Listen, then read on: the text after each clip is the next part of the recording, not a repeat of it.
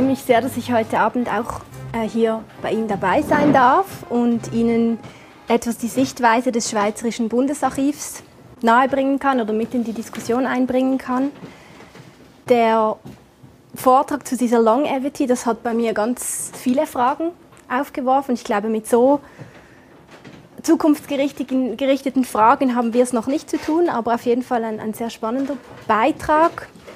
Vom menschlichen Gehirn gehen wir eigentlich jetzt so mehr zu, zurück zum Gedächtnis der Schweiz, zum Gehirn der Schweiz, was sozusagen bildlich gesprochen die Aufgabe des Bundesarchivs ist. In dem Zusammenhang ist natürlich dieses Forschungsprojekt, was von Professor Tuvener vorgestellt wurde, für uns sehr spannend. Und eine Erkenntnis des Projekts ist ja auch, dass wir eine gesellschaftliche Pflicht haben, Informationen eben als Basis für eine Handlungsfreiheit zukünftiger Generationen auch nachhaltig zu erhalten. Und da ist natürlich die Aufgabe des Bundesarchivs, die Möglichkeit des sich Erinnerns eben so auszugestalten, dass der Einzelne das staatliche Handeln nachvollziehen kann und dass eben dann die Transparenz äh, im, im demokratischen Prozess auch entsteht. Und das umfasst eigentlich einerseits den Erhalt der Informationen und andererseits natürlich auch den Zugang. Und beides muss gegeben sein, damit eben dieser Nachvollzug und die Transparenz überhaupt stattfinden kann. Und beim Erhalt von Informationen haben wir eben genau dieses Problem. Es geht vielleicht nicht so weit wie bei der Longevity, aber wir haben das Problem, dass wir eigentlich die Bedeutung der Information oder den Wert der Information, das zeigt sich eben immer erst später. Also es ist eigentlich sehr schwierig bei der Bewertung, was kommt ins Archiv und was nicht, schon zu sagen, wann allenfalls Unterlagen wichtig werden können und auch in, in, in welchem Zusammenhang, in welchem vielleicht politischen oder öffentlichen. Und beim Zugang, da haben wir eigentlich das Problem, dass wir natürlich das Spannungsfeld haben zwischen dem Datenschutz, dem Persönlichkeitsschutz und dem Interesse auf Information. Und das Interesse auf Information, das wird eigentlich auch immer wichtiger in der Informationsgesellschaft und der Einzelne fordert eigentlich fast schon auch immer mehr Informationen. Ich habe mal bildlich dargestellt, ein paar Beispiele zusammengestellt, so wichtiger historischer Aufarbeitungspunkte, also Vorkommnisse, wo eben das Bundesarchiv Zentrum getreten ist und wo diese Aufarbeitung der Vergangenheit plötzlich wichtig wurde in Bezug auf bestimmte Themen. Einige von Ihnen, die kennen sich wahrscheinlich sogar besser aus inhaltlich bei diesen Beispielen. Ich bin Juristin und nicht Historikerin.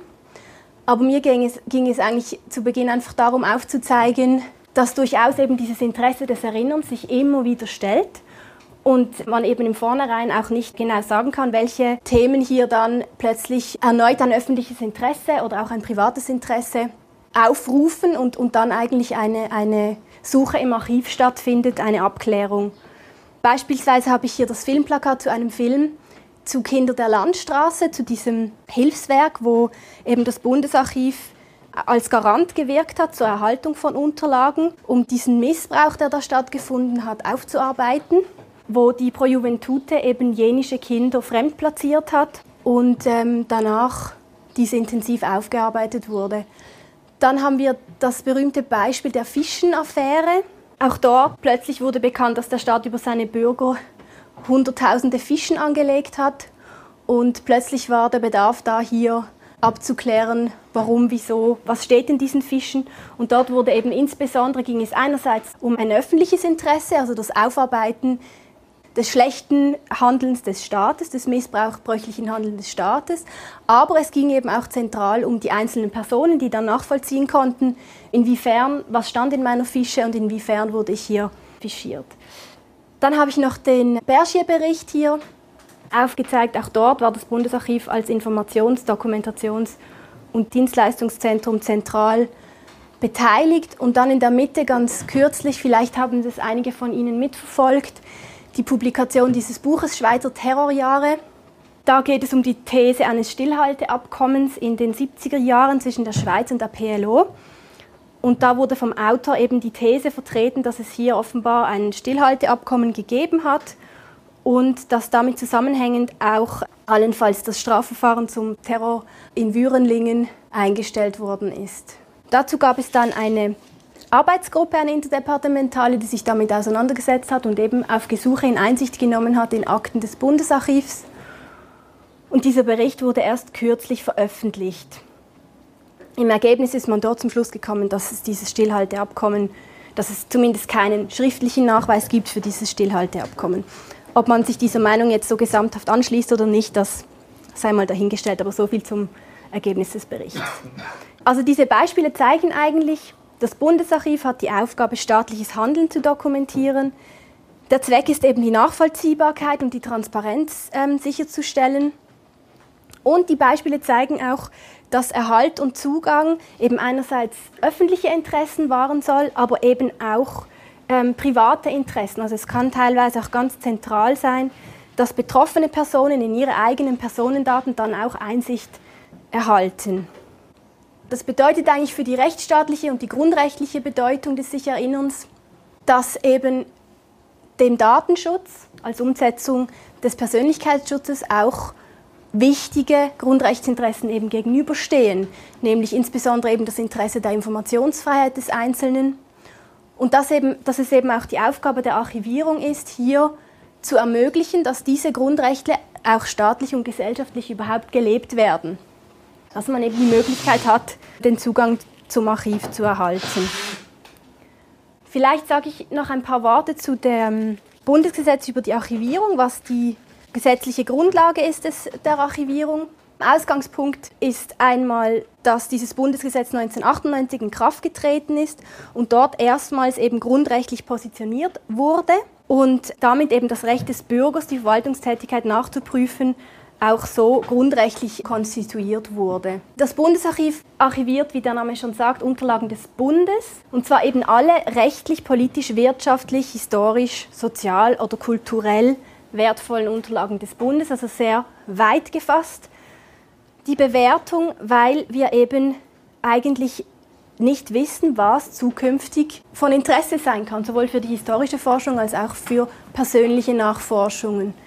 Ähm, es gibt hier die verschiedenen Phasen. Ich habe der Vollständigkeit halber die oberste Phase auch mit eingeschlossen, die Aktenbildung, also die Entstehung der Akten.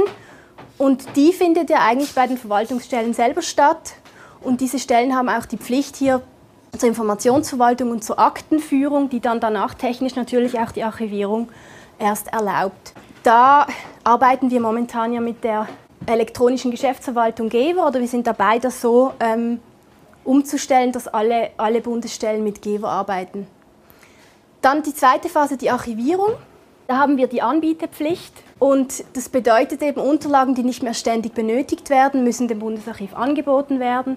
Und es gibt ein Vernichtungsgebot. Es darf eben nach BGA nichts gelöscht werden, bevor es nicht zusammen mit dem Bundesarchiv, also die abliefernde Stelle zusammen mit dem Bundesarchiv, ähm, bewertet worden ist. Der zweite Punkt, also dann findet die Bewertung statt.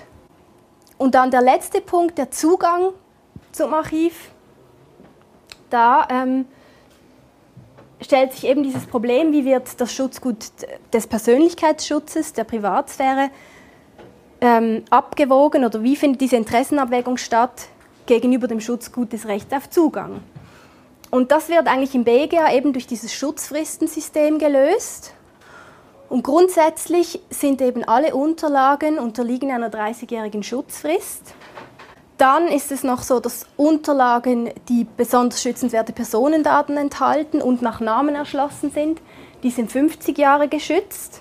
Und schließlich gibt es noch die Möglichkeit, verlängerte Schutzfristen zu beantragen. Das muss aber die abliefernde Stelle beantragen, und zwar aus überwiegenden öffentlichen oder privaten Interessen. Und die privaten Interessen können auch Datenschutzinteressen sein, wenn eben der Antrag gestellt wird, dass es wichtig ist, dass, dass Unterlagen mehr als 50 Jahre zu schützen sind.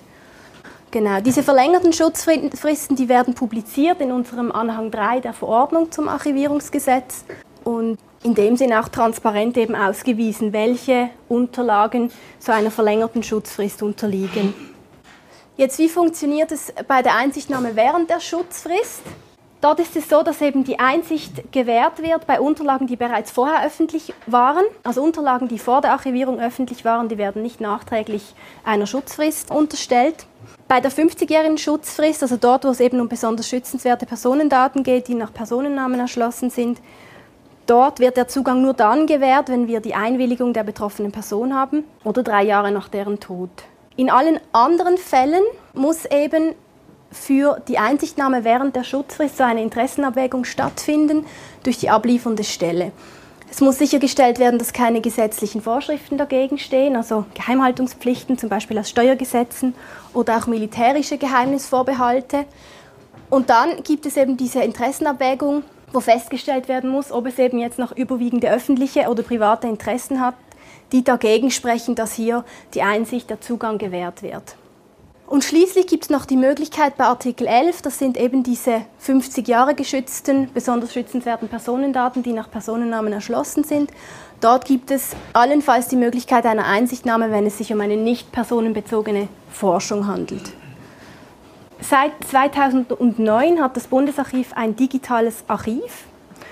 Und dieses Archiv wächst nun langsam, aber stetig und soll zukünftig dann auch das analoge Archiv einmal ablösen. Momentan ist, ist der Gesamtbestand noch, noch eher gering, ca. 18 Terabyte, aber das wird zukünftig deutlich zunehmen. Und nun ist es so, dass in unserer Strategieperiode 2016 bis 2020 der Fokus eben darauf liegt, den Zugang zu den digitalen Inhalten zu schaffen. Und zwar geht es darum, die Born Digital Inhalte dort den Zugang zu schaffen, aber auch analoge Inhalte langsam zu digitalisieren. Und dazu gehört eben zum Beispiel die Bereitstellung eines digitalen Lesesaals oder auch Überlegungen zur Digitalisierung von analogen Inhalten. Und dazu arbeiten wir jetzt an dem Projekt Digitaler Online-Zugang. Und Ziel ist es eben, eine zeit- und eine ortsunabhängige Suchabfrage sicherzustellen auf unser Archivgut. Und es ist eigentlich festzustellen, dass eben in der, Archiv in der digitalen Welt bleibt eigentlich das Schutzgut der Archivierung bleibt eigentlich gleich. Also es geht sowohl in der digitalen als auch in der analogen Welt eben um, die, um den Erhalt dieser Informationen zum Zweck der zukünftigen noch unbekannten Nutzung im öffentlichen Interesse oder auch im privaten Interesse. Aber der Informationszugang, der hat sich verändert und der wird sich eben auch weiter verändern. Also die, die praktische Bedeutung des Rechts auf Information für den Bürger, die nimmt eben zu in der Informationsgesellschaft und damit auch die Ansprüche, die gestellt werden an ein Archiv. Ähm, die Bürger recherchieren eigentlich täglich, man sucht, man kann das bei sich selber sehen, man sucht eigentlich täglich mehrfach nach Inhalten und Informationen und das ist eigentlich heutzutage der Alltag, dass man Informationen sucht. Zum Erinnern braucht es auch in der digitalen Welt eigentlich immer noch ein aktives Tätigwerden. Es gibt vielleicht zukünftig auch Suchmaschinen, die da verfeinert dann schon sehr detaillierte Suchen vornehmen können. Aber es ist eigentlich immer noch zentral, dass der Bürger, der Einzelne weiß, welche Informationen es gibt, damit er überhaupt eine Suche beginnen kann. Und ähm, diese technischen Fortschritte, die sind eben auch einhergegangen mit einem Paradigmenwechsel innerhalb der Verwaltung, vom Amtsgeheimnis hin zu der Öffentlichkeit durch das Bundesgesetz über das Öffentlichkeitsprinzip in der Verwaltung. Auch das ähm, spielt hier eine Rolle, dass der Einzelne mehr Informationszugang erhält. Und in diesem Kontext ist es eben Aufgabe des Bundesarchivs, einen zeitgemäßen Zugang zu schaffen und diese, diese Herausforderung, die birgt eben Chancen und Risiken.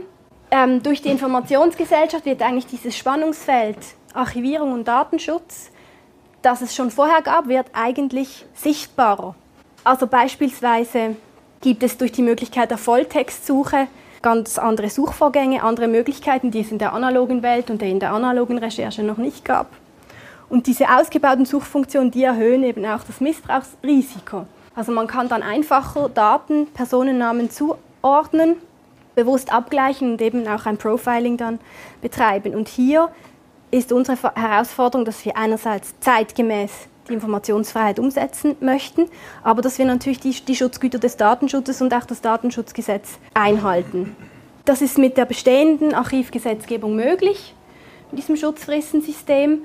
Es gibt aber im Moment Bereiche, die wir nicht umsetzen können. Also wir haben zum Beispiel bei der Volltextsuche, die, die, die kann momentan technisch eben keine Personennamen unterdrücken und damit können wir die für den Moment auch so noch nicht umsetzen. Man kann sicher sagen, dass das Bundesgesetz über die Archivierung, das ist in Kraft getreten oder wurde entwickelt vor dem Internetzeitalter und es wird in den nächsten Jahren sicher auch noch äh, einige Herausforderungen geben, die da auf uns zukommen und wahrscheinlich braucht es dann irgendwann auch eine, eine Anpassung dieses, dieses Gesetzes.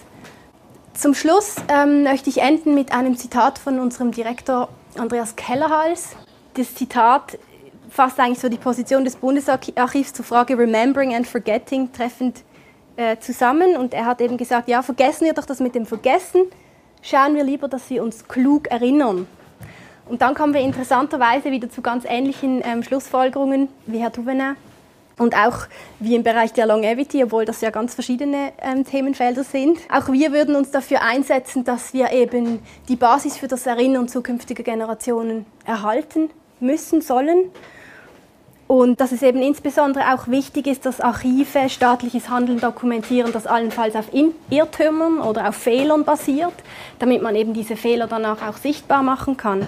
Was eben nicht möglich ist, wenn man, wenn man solche dann einfach unwiederbringlich löscht. Dann der zweite Teil präventive Maßnahmen, wie wir sie eben jetzt schon einsetzen.